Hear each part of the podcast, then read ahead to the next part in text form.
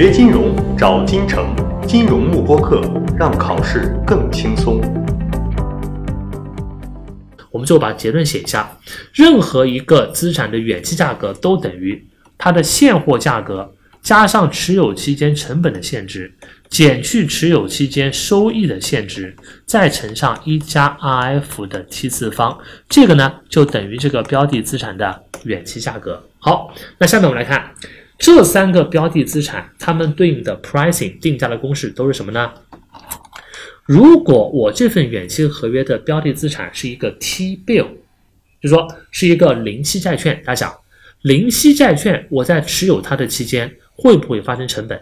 不会的吧？因为债券是一个金融资产嘛，它是不存在什么养殖成本、什么仓储成本这种东西的，对吧？所以债券的持有期间的成本是零，PVC 是零。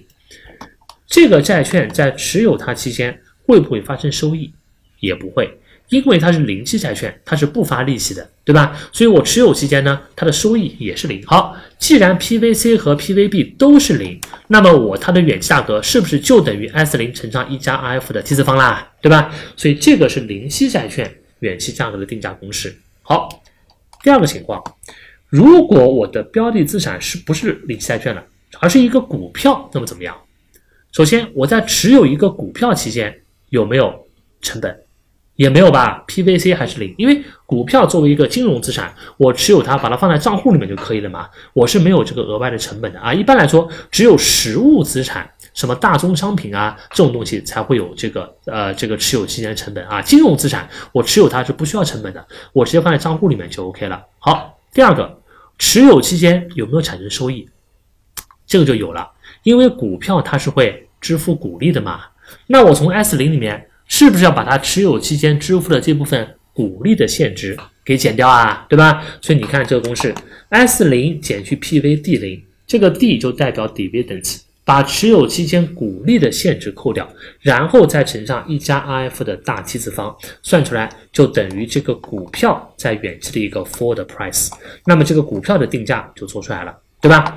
好，接下来第三个，如果标的资产不是一个股票。而是一个发放 coupon 的债券，那么应该怎么处理？你想，发放 coupon 的债券跟发放股利的股票本质上是不是一回事儿啊？我只要把公式里面的股利变成 coupon 就可以了吧，对吧？所以说我这个标的资产的现值减去 PVC，这里的 PVC 你特别注意啊，很多人会问，你上面不是加 PVC 吗？你下面能不能减 PVC 了？这两个 C 代表的含义不一样，这边这个 C 代表的 C 是什么意思啊？也是 cost 的意思，我持有期间发生的成本是要加上去的，而这里的 C 是什么？不是 cost 啊，是 coupon。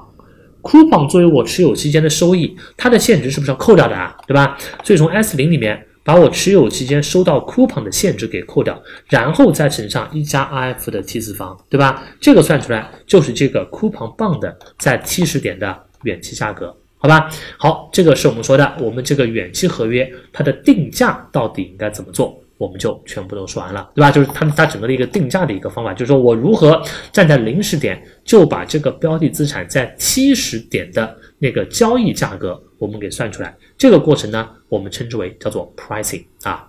好，pricing 做完之后，我们来看 valuation 了，valuation 应该怎么算呢？这个我们需要举例来解释一下，因为 valuation 比这个 pricing 更加复杂啊。首先，valuation 指的是我不是对这个标的资产进行这个它的价值进行计算，我是去计算这份远期合约它对于我的价值。好，那么这个呃远期合约这份合约的估值，我要什么时点做呢？大家想，第一个，我会不会在零时点做？不会。零时点我是不需要对合约进行估值。前面刚讲过，远期合约的第一个特征就是说，这份合约在零时点对于买卖双方的价值都是多少啊？哎，都是零。那既然都是零嘛，我就不用做估值了嘛。好，第二个，那我会不会在大 T 时点，就说我会不会在到期日的那一天来对它进行一个估值啊？也不会，因为到了到期日的那一天，这份合约值多少钱是一目了然的。比如说，我这份合约签订的是三个月后。我以十块钱的价格买入这个股票，比如说真的到了三个月后，这份合约到期，我要行权了。我一看，此时的股价是十五块钱，那我以十块钱的价格买入一个十五块钱的股票，我是不是赚了五块钱啊？那我直接拿十五块钱减去十块钱，这份合约的价值不就是五块钱吗？所以到了到期日的那一天呢，合约的价值也是非常好算的。那么考试的时候，如果考你这个远期合约的估值，这边我们估值的那个时点，既不是零时点，也不是到期日的时点，应该什么时点啊？零到大 T 之间，就是说在已经过了零时点还没有到期的这段时间，它的一个价值是多少，对吧？这我们是要来算的。OK，我们来看一下，比如说零时点，我签订了一份远期合约，大 T 时点到期。现在我算的是在小 t 时点，它的价值应该是多少？好，那我们先看第一种情况，假设我的标的资产是一个这个 T bill 零息债券，可以吧？好，如果是 T bill 的话，那么我们这份对吧？那么我们这份对吧？那么这个 valuation 应该怎么去做呢？好，假如零时点签订的合约约定，比如说到了大 T 时点，我要以一百块钱的价格买入这个 T bill。所以这个一百块钱是不是就是这个，就是就是这个呃 T bill 的远期价格啊，对吧？就是说一个呃，就是说这个 T 时点之后呢，我要以一百块钱的价格买入它。好，假设在小 T 时点，我发现此时这个 T bill 的市场价格已经是一百一十块钱了。那么你想，这个时候这份合约对于我有没有价值？是不是肯定有啊？因为这份合约能让我以一百块钱的价格买入这个 T bill，现在这个 T bill 已经值一百一了，那我很显然是赚钱嘛，对吧？但下面一步很关键，我到底赚了多少钱？是不是用一百一十块钱减去一百块钱？我有没有赚这么多？没有，因为一百一是在 T 时点的这个金额，这个没问题，而一百块钱是在什么时点的交易价格啊？是在大 T 时点交易价格吧？而我现在估值是在哪个时点估？在小 T 时点估值的，那我是不是必须把这个大 T 时点的一百块钱再折现折回到小 T 才可以啊？对吧？所以我用一百，前面刚讲过，基于风险中性原理，衍生品的估值全部用无风险利率折现嘛，所以这边必须用无风险利率折现除以一加无风险利率的多少次方啊？你看这边你估值的是呃，这边你折现的这段时间是不是从大 T 到小 T 这段时间啊？那么折现时间就是大 T 减小 T 次方嘛，对不对？你大 T 是这么长时间嘛，对吧？小 T 是这么长时间嘛，那么大 T 减小 T 不就是这段时间的长度嘛？所以说，拿我七十点标的资产的价格减去远期的价格除以一加无风险利率的大 T 减小 T 次方，算出来就等于这份合约在小 T 时点。对于这个多头的一个价格，但注意你看这份合约的价格算出来，说明我在这份合约里面是多头还是空头？是不是多头啊？因为多头的话，价格上涨，因为我 S 大于这个执行价格大于这个行权价格，这这个执行价格我是赚钱的嘛？所以说这个公式算出来是多头的价格。有人会问，那考试如果不问你多头，问你空头的价格呢？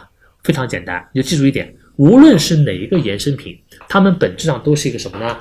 都是一个零和游戏，也就是说，你算出来这份合约对于多头的价值是多少，前面加一个负号，就是对于空头的价值。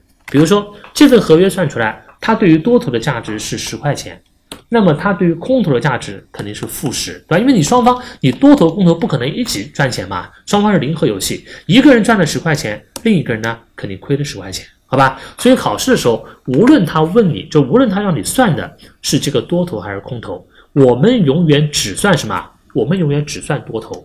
如果他问你空头的话，我前面加一个负号，那么就好了，好吧？好，这是我们说的以零息债券作为标的资产的时候，它的 valuation 应该怎么做？那么下面来看一下，如果我们估值的对象不是零息债券，这个合约的标的资产是一个股票或者付息债券，那么应该怎么做呢？股票跟付息债券跟这个零息债券唯一的区别是，它未来是不是会发放股利的啊？好，你想，假如那其他条件都一样啊，只不过这不是一个 T bill 了，它是一个股票了，就是我现在零时点签订了一份远期合约，约定在大 T 时点，我可以以一百块钱买入这个股票。现在在小 T 时点呢，这个股票的价格已经涨到了一百一十块钱了。好，那我这份合约是不是肯定帮我赚钱啦？对吧？他赚了多少钱呢？我以一百一，你跟他把这个一百块钱折现到零时点，是不是就可以啦？但是这边多出了一个问题，这个股票当前现在就在小 T 时点的价格是一百一，但同时它未来是不是还要支付股利的？你想，如果一个股票它未来会支付股利？它现在的标价是一百一啊，但它未来会支付股利，那说明它现在的价格有没有一百一这么贵啊？应该没有的吧？因为它未来支付的股利是可以把一部分价值是不是给抵减掉的啊？对吧？就你这样理解嘛。比如说，我现在在市场上买一只母鸡，这只母鸡的价格是一百一十块钱。但是这个母鸡是会下蛋的，它未来会源源不断给你下蛋，那它未来下的蛋是不是就可以抵减这一百一十块钱我买它的成本啦？说明如果一个会下蛋的母鸡，它的标价是一百一，说明它真正的价值是没有一百一这么贵的，对吧？那么股票也一样，它在七十点的股价是一百一，但考虑到未来要支付，未来还要发放股利，它真实的价格是不是没有一百一这么贵啊？那么它真实的价格应该是多少？应该是从一百一里面。把那些未来支付的股利折现折到小 T 时点的现值，对？因为我估值时点在小 T 时点嘛，我要把那个股利减掉，我是不是就要把未来支付的股利折现到小 T 时点啊？对吧？我从一百亿里面把这部分减掉，才是这个股票在 T 时点真正的价值。所以你看，对于股票的这个远期合约，它的百论怎么做呢？我是拿小 T 时点，那工程跟上面都一样的，唯一的区别是我在这个 ST 的基础上。把未来支付的股利在小 T 时点的现值给减掉了，这个才是在小 T 时点这个股票真正的股价啊。后面是一样的，减去它的远期价格除以一加无风险利率的大 T 减小 T 次方，这是一样的，好吧？好，那如果我估值的对象不是股利。而是一个这个债券，那么也一样，我只要把未来支付的股利换成未来支付的 coupon 就 OK 了。我说 coupon bond 跟 dividend 它的公式原完全是一样的，我你就是把未来支付的股利换成未来支付的 coupon，那么就好了。所以说我拿这个债券在小 T 时点的价格。减去这个债券未来支付的 coupon 在小 T 时点的限值，这个才是我这个债券在小 T 时点真正的价值。这个价值减去了远期价格在小 T 时点的价值，就是这份合约对于多头的这一方来说它的价值。如果考试的时候他不问你的是多，他他问你的不是多头而是空头的话，我在这个算出的价值前面加一个负号，那么就好了，好吧？好，那么以上我们这个叫做远期合约。它的定价跟估值的公式，我们就全部讲完了，好吧？好，这是我们的第一大类衍生品啊。反正就远期合约定价跟估值的时候，几大原则你要知道的，对吧？第一个，定价和估值分别代表的是什么？定价算的是这个标的资产的远期价格，而估值算的是这份合约的价值啊，这是不一样的。然后，远期合约在零时点，对于交易双方的价值永远都等于零。第二个无套利法则跟风险中性原则这两个原则对于我们这个远期合约的定价跟估值是非常非常重要的，对吧？那么无套利法则给我们得出的结论是，任何一个资产的远期价格都等于现货价格乘上一加无风险收益，而风险中性原则给我们得出的结论就是说，我们在对一个衍生品进行估值的时候，用的折现率应该是无风险利率，好吧？OK，这是我们说的这个 pricing。和这个 valuation 它的一个这个远期合约它的 pricing 跟 valuation 它的计算啊，我们就全部讲完了。锁定金城教育，成就金融梦想。更多备考知识，请关注金融慕播课。